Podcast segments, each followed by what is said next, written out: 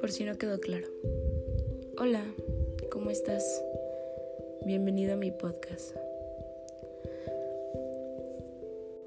Esta es la segunda parte de mi último episodio, donde hablaré más a fondo de la victimización, pero también estaré aclarando todos los episodios anteriores para no dejar interpretación suya lo que he dicho.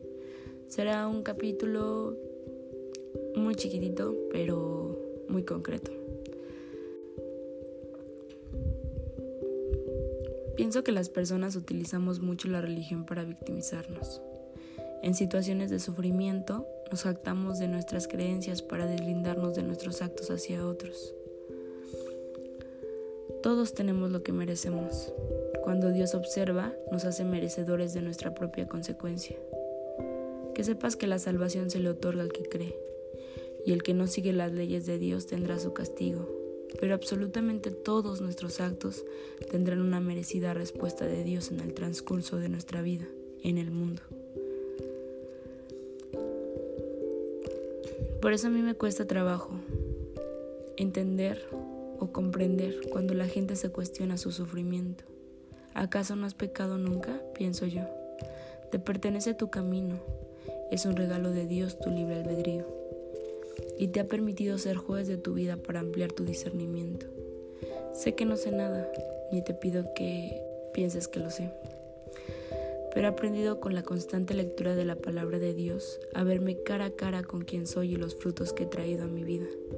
Y no quiere decir que después de arrepentirme y conocer un poco a Dios todo cambie. Mis malas acciones me van a perseguir toda mi vida. Pero estará bien, porque aunque duela, sabré que si cambio, todo cambia.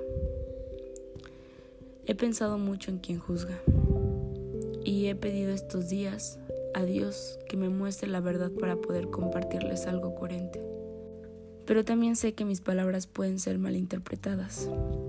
Es por eso que decidí escribir esto, para aclarar ciertas cosas que no aclaré en los últimos episodios.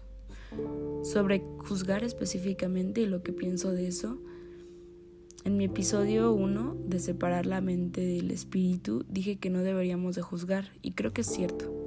En lo personal a mí no me gusta ser jueza de nada, porque no creo saber nada y mi mente es muy cambiante. Yo hablo de no criticar ni juzgar a otros, pero sí ver sus formas de vida como, como discernir entre lo que está bien y lo que está mal para formar un criterio propio de lo que quiere ser en esta vida. Más o menos así los, les puedo explicar. Yo creo que yo puedo ser juez de mi propia vida, observarme a fondo para cambiar quién soy y ser más agradable a los ojos de Dios. Pero también es normal que entre tanto bullicio tú no encuentres un camino, que yo no lo encontrara al principio. Y es que hay tanta desinformación e información disfrazada de mentiras que puedo intentar comprender la confusión del mundo. Nacemos y en estos tiempos donde la vida es prácticamente malas personas desacreditando la palabra de Dios, podemos ser fácilmente influenciados a lo efímero y lo banal. Lo que te queda de esta vida puede ser tu cambio hacia lo importante. No llegaste aquí siendo soberbio, avaro, ni mucho menos infame. Llegaste aquí siendo vulnerable, sin dinero ni creencias. Dios llega a nosotros naturalmente, pero se nos presiona para creer en algo tan rápido como empezamos a hablar o a caminar. Nos dicen que debemos creer en una religión o algo y crecemos pensando en esa idea de Dios como religión y poder, cuando no se trata de eso en realidad. Tardo o temprano el llamado de Cristo te alcanzará. Yo siento como si toda la vida me hubiera llamado, pero entre tanta confusión de humanidad, de gente hablando desde su interpretación, yo me perdí. No escuché su voz. Pienso que si estás en busca de la verdad o en busca de tu camino, de qué quieres en esta vida, en cualquier momento vas a encontrarte con Cristo, porque Él es la verdad absoluta. Quizás tú no quieras verla, pero se te mostrará. Si quieres conocerle y dejar atrás todo lo que te han dicho sobre quién es, busca en su palabra. La Biblia es todo lo que necesitas para llevar una vida con armonía y justicia. En cuanto a la vulnerabilidad, muchos han menospreciado al débil. Creo que se equivocan. Porque prometió Dios elegir a los vulnerables, a los pecadores.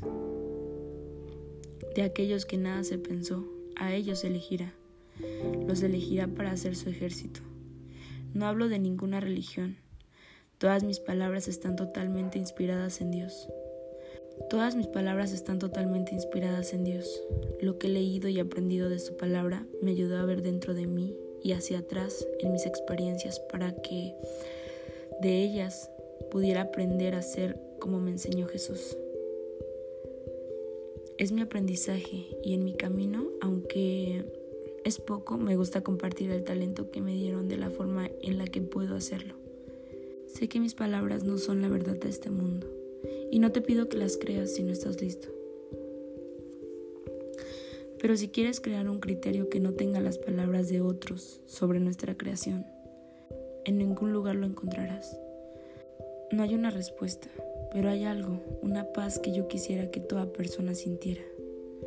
Resignación, sabiduría, amor.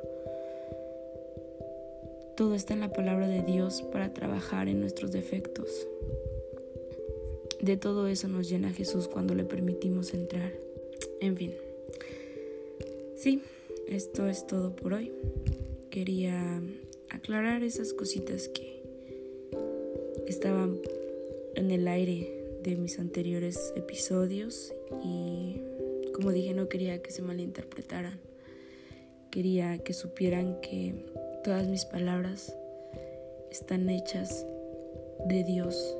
Y, y bueno, sí. Esto es todo por hoy.